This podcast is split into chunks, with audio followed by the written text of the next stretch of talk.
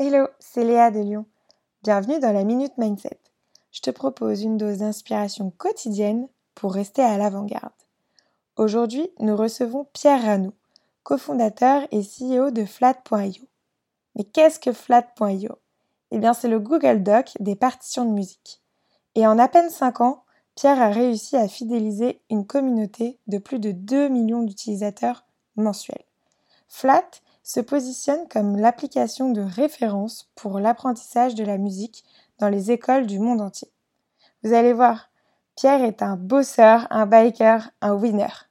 Bonne écoute Hello Pierre, bienvenue dans la Minute Mindset. Hello Léa. Merci euh, d'être là avec nous. C'est un plaisir de t'accueillir. J'espère que tu vas bien. Je vais très très bien. C'est un plaisir également d'échanger avec toi aujourd'hui. Alors, euh, Pierre, euh, aujourd'hui, tu es CEO de Flat. Flat, c'est une start-up qui a développé un système pour composer des partitions en ligne. Euh, mmh tu peux collaborer en ligne sur des partitions comme sur un Google Doc. C'est aussi un outil qui te permet de prendre des cours de musique en ligne qui est accessible aux enfants.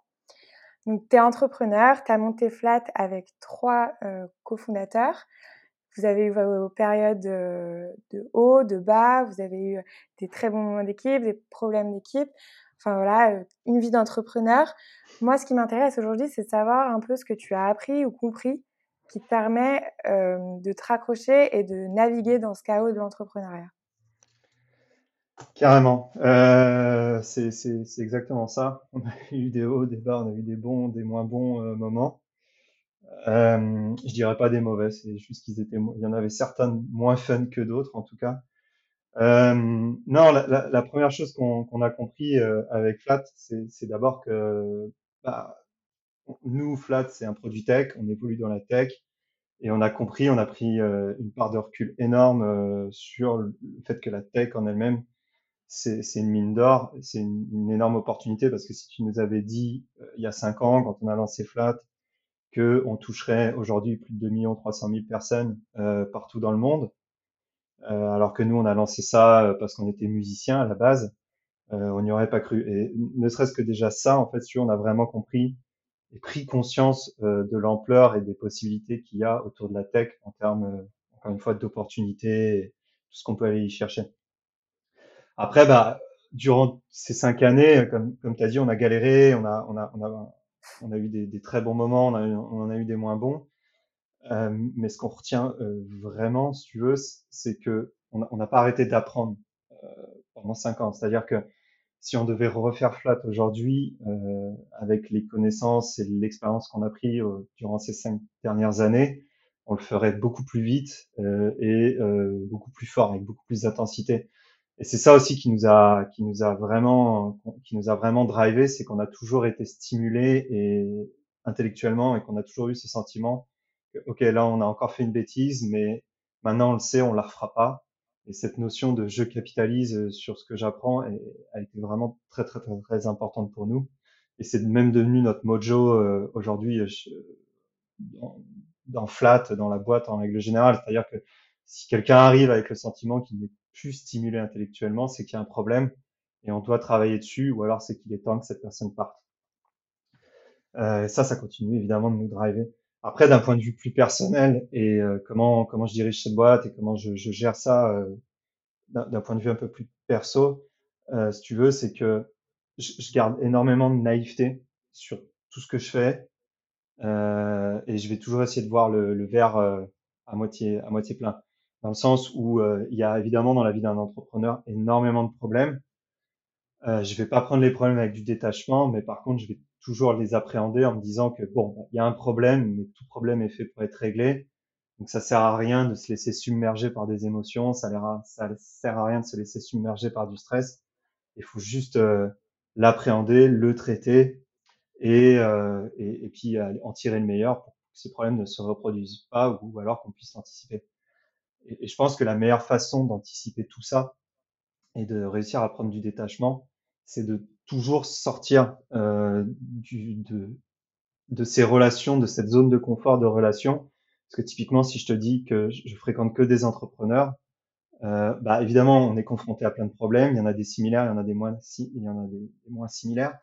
mais ça va toujours être un peu la même chose. Alors que si tu commences à te mélanger avec plein d'autres profils, euh, à échanger avec plein de profils, typiquement moi, bah, tu vois, je vais, je vais fréquenter beaucoup de musiciens, euh, pro, pas pro, des amateurs, je vais fréquenter des mecs qui travaillent en cuisine, je vais fréquenter des mecs qui travaillent en bar, euh, dans plein de domaines différents. Et en fait, le fait de discuter avec ces gens-là, juste de s'intéresser à eux, t'en apprends énormément sur leurs galères et comment eux aussi gèrent leurs problèmes dans leur contexte et dans leur milieu à eux. Et je trouve que ça aide énormément à avoir énorme, à avoir de la clairvoyance et de savoir prendre du recul et de savoir encore mieux appréhender et traiter euh, tout ce qui te tombe dessus en fait. Et des fois de relativiser un petit peu aussi, parce que des fois en tant qu'auto-entrepreneur, on est très centré sur soi-même, l'impression que tout va mal. Et le fait de, de, de, connaître un peu les situations des autres, tu te dis bon bah en fait euh, là je galère, mais c'est juste parce que j'ai un pic de stress, parce qu'il y en a, il y en a au quotidien, ils se bouffent ça et, et ils le vivent très bien aussi. Et c'est pour moi hyper important de d'un côté avoir sa communauté d'entrepreneurs parce que ça permet de pas se sentir seul, mais aussi de pas s'enfermer dedans et de s'ouvrir à tout ce qui est autour de nous euh, pour vraiment vraiment se, cultiver et savoir prendre du recul, etc. Ouais. je vois ce que tu veux dire. C'est c'est fort aussi d'aller voir d'autres personnes dans des milieux différents et ça nous apprend encore plus. Et j'ai ma deuxième question, c'est par rapport à, à l'avant-garde, à comment ça se présente pour toi dans ton quotidien d'être euh, un peu précurseur sur des domaines. Tu l'as dit avec Flat, vous avez été précurseur dans le domaine de, de, la musique et du digital. Mmh comment, pour toi, au quotidien, ça, ça se représente d'aller vers, vers ces, ces nouveaux sujets? Bah, en, fait, si tu veux, toute l'histoire de Flat, elle, est construite au fait, autour du fait que, un peu comme dans l'attitude que j'ai dans ma vie personnelle, on discute énormément avec notre communauté. C'est-à-dire que tu vois, on a lancé Flat, euh, on avait évidemment des amateurs, donc des gens qui nous ressemblaient, qui utilisaient Flat pour écrire des partitions. Et à force, à force, à force de discuter avec eux, on s'est rendu compte que dans le lot, il y avait des profs de musique, du cursus général, alors pas en France, hein, mais aux États-Unis, dans tous les pays anglo-saxons, etc. Et on s'est rendu compte qu'ils utilisaient cette plateforme-là pour donner des cours parce que ça leur facilitait énormément la vie. Et si tu veux, sans vouloir, on était devant, mais parce mais dans tous les cas, c'est parce qu'on discutait avec nos utilisateurs et qu'on essayait de toujours cerner leurs problèmes. On a toujours été capable d'y répondre hyper rapidement. Euh, et évidemment, ce, cet avantage, mais qui est aussi une faiblesse dans un sens, c'est que comme on reste des fondateurs et qu'on est tous devs, si tu veux, nous, ça nous rassure énormément d'un point de vue personnel de savoir que ce qu'on est en train de développer, ça va plaire à quelqu'un. Si tu veux, ça te pousse un petit peu à aller encore plus discuter euh, avec tes utilisateurs parce que tu veux pas perdre de temps. Et donc à partir de là, en fait, après, il y a, y a, juste ce côté où je cultive ma curiosité et euh, bah voilà, il y a quelqu'un qui vient au support.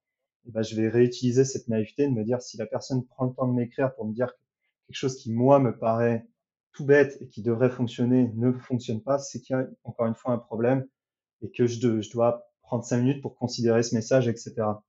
Et en fait, à chaque fois, on se rend compte qu'on trouve un petit problème, on améliore. Et en fait, ça devient récurrent. On a de plus en plus de personnes qui nous parlent de la même chose, donc on prend le temps de les écouter. Et là, on se rend compte qu'il y a une nouvelle opportunité euh, sur un marché qui est proche de ce qu'on fait déjà et qu'on pourrait aller à saisir parce qu'il y a très peu de concurrents ou c'est des très vieux qui n'innovent plus du tout parce que il y a, y, a, y a, eu personne pour les déloger et en fait ils sont sur une rente, etc. Et c'est exactement ce qui se passe euh, avec Flat. Et, ce qu'on a appris et ce qu'on fait mieux maintenant, c'est-à-dire que quand on saisit vraiment une opportunité, on va essayer de la cultiver, de la comprendre beaucoup plus qu'avant. Et d'un coup, on va décider de faire, de faire les choses avec énormément d'intensité. Euh, et en fait, on s'est rendu compte que plutôt que de tester, tu sais, il y a, y a, ce côté bootstrap, je bootstrap un truc, je vois, et, en fait, tu sais déjà que l'opportunité est là, puisque tu as déjà des gens qui t'en parlent beaucoup, sur des volumes comme Flat en tout cas. par contre, ce qu'on faisait pas et ce qu'on fait maintenant, c'est que quand on décide de saisir une opportunité, on le fait avec énormément d'intensité. Et ça permet de tout de suite vraiment s'immerger dans le sujet, de déceler d'autres opportunités, de pouvoir prendre des initiatives fortes et derrière euh, d'avancer. Ok. Du coup, toujours à l'écoute des, utilisateurs. Euh, par exemple, toi, tu t'occupes du, du customer euh, service de temps en temps aussi? Bah là, en ce moment, c'est quasiment quotidien. je sais pas si ça. Je le refais quotidiennement aujourd'hui, euh, et, et, on, et, je l'ai fait d'autant plus là parce qu'on a lancé une énorme mise à jour de notre produit dans l'éducation et que j'ai vraiment qu'on a fait gros grossir l'équipe pour ce bout de produit là Euh, j'ai vraiment voulu m'immerger à fond que là-dedans et j'ai, j'ai- on a pris le pari d'essayer pour de vrai d'être très très très très intense sur un seul produit sur l'espace de deux trois mois. Ça a été euh, hyper formateur parce qu'on s'est vraiment rendu compte que même si c'est hyper bien de, de, de voler de sujet en sujet parce qu'on apprend plein de choses et c'est hyper excitant, le moment où on veut réaliser, il faut être hyper intense, juste mettre, tout mettre dedans penser à ça, etc. Moi, je, je faisais plus que l'éducation. C'est comme si j'avais oublié notre produit euh, grand public B2C euh, communauté. Et je me posais plein de questions et j'envoyais plein de mails à tous les profs pour essayer de, sur des détails clarifiés, etc. Et on a fait un super pro. Et c'est réellement, en toute objectivité, en plus, c'est c'est vraiment notre meilleur lancement. C'est-à-dire qu'on a personne qui nous a fait un retour négatif. Et toutes les personnes euh, qui, qui l'essayent nous écrivent pour nous faire des compliments. Et, et, je pense que si on n'avait pas eu cette, euh, cette intensité et cette immersion complète euh, dans la réalisation de cette mise à jour-là, ça serait pas passé comme ça. Enfin, ça aurait été plus du travail amateur avec des petits, euh, tu sais, tu prends un pari à droite, tu prends un pari à gauche, et tu te dis, vu, qu'on, vu que t'es dev, t'as le travers de dire, bon, bah, si c'est pas ça, en itère, c'est pas grave. Sauf qu'il y a un, quand t'es sur des volumes comme les nôtres, en fait, tu peux plus, ou en tout cas, tu peux moins te permettre, c'est, le genre de petits, petits coups en freestyle. Je vois. Est-ce que tu aurais un conseil à donner à nos auditeurs? Euh, Ouais, franchement, encore plus euh, dernièrement, euh, je pense qu'il faut vraiment garder. Euh, tu, enfin, moi, en tout cas, je me rends vraiment compte que ce, qui m'aide vraiment au quotidien, c'est de garder un peu de naïveté sur tout ce que je fais et de pas de pas m'arrêter ou de pas être fixé dans mes positions et de tu vois de, de, de, de voir le ouais de voir le, le verre à moitié plein, de, de se lancer dans quelque chose, de pas avoir peur de garder une certaine naïveté, de se dire bon bah ça va marcher, puis bah si ça marche pas, bah c'est pas grave, euh, je, je, pourrais encore me coucher, je pourrais encore euh, manger demain, et donc de pas euh, ouais, de garder une certaine ouverture d'esprit en fait, parce que tu es hyper alimenté sur plein de choses qui peuvent paraître insignifiantes ou un peu du détail à un instant, mais auxquelles tu vas repenser euh, plus tard, etc. et ou qui peuvent vraiment, enfin, je vais pas, je vais pas dire que je crois dans l'effet papillon, mais des fois, il, il n'empêche que rester un peu naïf sur tout ce qui, tout ce qui nous entoure, etc. C'est euh, vachement important. Après, le, le, deuxième point que je me rends vraiment compte en ce moment, et je pense que c'est une conséquence du, du confinement, c'est l'impact euh, d'une d'une vie, merde, j'ai pas le mot français, euh, d'une vie healthy, d'une vie très saine, d'une vie saine euh, sur euh, sur ton quotidien en fait. C'est j'ai un peu halluciné bon, c'est pas un secret, je fais beaucoup de sport, mais en fait, là récemment, j'ai fait pas mal de changements dans mon alimentation, notamment sur tout ce qui était le petit déjeuner, etc. Et j'hallucine euh, l'impact que ça a en termes d'énergie, en termes de capacité cognitive, euh, etc., etc. Et, et, je prenais un peu du recul là-dessus en mode c'est c'est quand même des trucs de gourou et, puis euh, faut tu vois enfin je partirai un jour à Bali et je ferai un stage de 15 jours pour me faire mon avis et puis bon, bah, par la force des choses, je me suis laissé un peu entraîner dedans et j'ai changé pas mal de trucs juste pour voir. Et en un mois, j'ai pris vraiment une claque sur ma capacité à être plus efficace, que ce soit intellectuellement ou physiquement au quotidien, en changeant quelques détails dans l'alimentation. Tu pourrais euh, donner un petit exemple bah, de ce que tu as fait? Ouais, ouais bah, typiquement, euh, petit-déj, avant, j'étais très, on va dire, franco-français avec ma tartine et mon café. Mmh. Et euh, j'ai complètement switché sur euh, énorme assiette de fruits, porridge, euh, avec euh, un gros, en étant hyper poussé sur ok quelle huile je vais mettre pour avoir plus d'oméga, ok quelle graine je vais mettre, etc. J'ai un peu poussé le vice et je me suis dit vu que je suis confiné, je vais faire ça pendant un mois et je verrai dans un mois où j'en suis quoi. Ouais. Et le truc, c'est que bah, du coup, je grignote plus de la matinée. Évidemment, bah, mes cinq fruits et légumes, pour la première fois de ma vie, je les ai vraiment tous les jours. Que tu vois, je mets pommes, poires, que, que, des fruits de saison. Et, euh, et donc, bon, tout, tout, que ce soit mon frère, mes potes, mes associés, tout le monde me disait, bon, allez, arrête ton délire, ça va bien cinq minutes. Et euh, je m'y suis tenu, euh, parce qu'il faut quand même noter que c'est hyper chiant de peler et couper tous ces fruits tous les matins. Ouais, c'est. Mais, mais après, c'est un peu comme faire son lit, tu vois, c'est assez satisfaisant une fois que tu l'as fait. Et donc, bref, euh, bon, je m'y suis tenu. Première semaine, pas de gros changement. Deuxième semaine, pas de gros changement. Et à la troisième, troisième, quatrième semaine, je commençais vraiment à, à, péter le feu malgré le fait que je dormais moins avec toutes ces histoires de lancement de produits, etc. Et je trouvais que j'étais quand même, enfin, j'étais présent, quoi. Je voyais vraiment les associés qui étaient fatigués, qui tiraient la langue, et moi, j'étais là, je tirais l'équipe et j'avais la pêche, malgré que je dormais pas plus et malgré que j'avais fait le choix de pas diminuer mon volume de sport euh, en entraînement pour le triathlon. Et, euh, et pourtant, j'étais là. Quoi. Je fêtais le feu. Et là, aujourd'hui, maintenant que je, je dors plus, etc., vraiment, je le vois quand je travaille, euh, comment j'apprends les problèmes, etc. Je, gère vraiment plus efficacement tout ce que je fais au quotidien. Et, et tout ça, c'est parti de une discussion avec une nana un matin, tu vois. Et, euh, et c'est pour ça que ouais, je, je trouve qu'il faut et, et, tu vois ça mélange les deux le côté naïveté et que vraiment le côté sain que ce soit la nourriture ou le lifestyle peut vraiment avoir des impacts énormes dans la, dans la vie personnelle et professionnelle quoi. Ouais, je suis complètement d'accord avec toi. J'ai pas été euh, aussi euh, forte, mais c'est vrai qu'avec le confinement, on, on, tend à faire des efforts et à se mettre dans des nouvelles bonnes habitudes et on voit que bah, c'est important de bien s'alimenter et de bien apporter à son cerveau euh, tout, tout, ce dont il a besoin pour bien fonctionner. Quoi.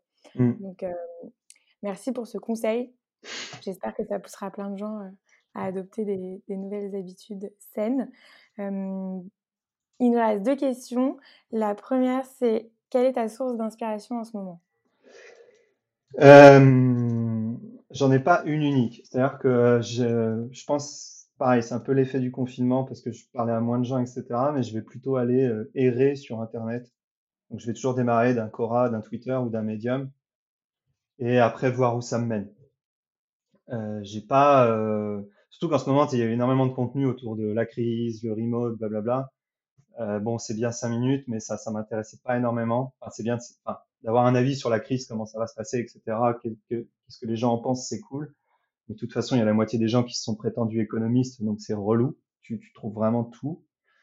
Euh, donc je vais plutôt, tu vois, prendre Cora et voir des sujets X, Y et, et, on va dire me cultiver de manière G. Des fois, ça va être sur l'entrepreneuriat, des fois, ça va rien avoir à voir avec l'entrepreneuriat. Enfin, vraiment, je préfère faire ça. En fait, j'ai pas de routine particulière, si ce n'est que je sais qu'à un moment, je vais me faire rattraper par Cora ou Twitter et que je vais perdre. Enfin, je, je perds pas une heure du coup, mais je vais, il y a une heure de ma journée qui va passer à juste lire des trucs qui sur l'instant m'intéresse.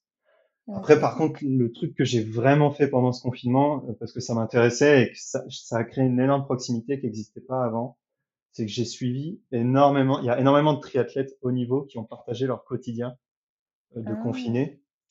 Et, euh, et j'étais hyper curieux de, de parce qu'en enfin, j'étais hyper curieux de voir au quotidien comment des mecs qui font 35-40 heures de sport par semaine euh, vivent au quotidien et c'est alimenté par mon délire euh, bouffe, euh, healthy, etc. en même temps.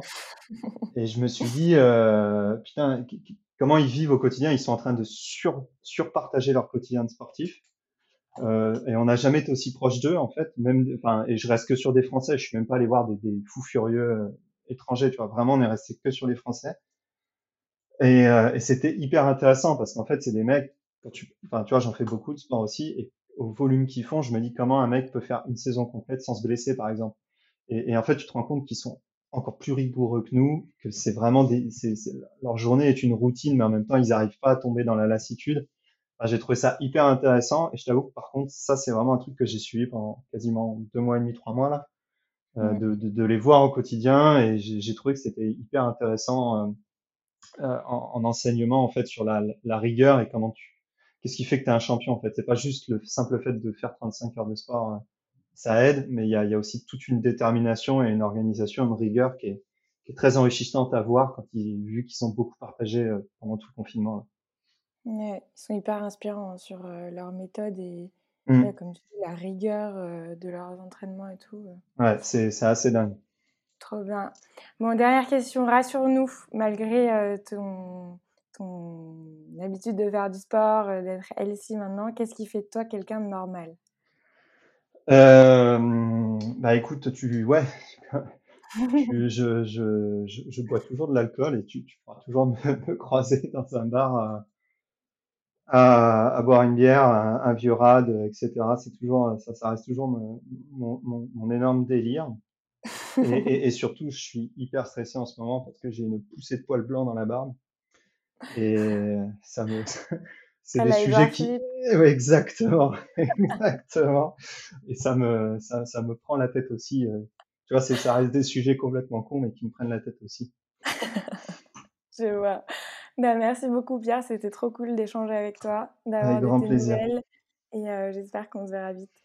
Carrément, pareillement. À bientôt. À très bientôt.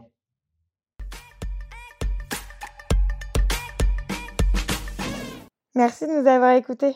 Si tu as apprécié ce moment, n'hésite pas à remercier notre invité. Tu peux retrouver toutes les références de l'épisode dans la description. Je t'invite également à liker l'épisode sur ta plateforme d'écoute et à le partager si tu as été inspiré. C'était Léa Fauché en collaboration avec Coderzain pour la Minute Mindset, un podcast proposé par Lyon, l'école de l'ère entrepreneuriale.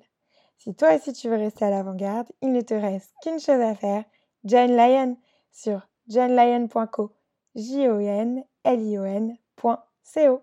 À très vite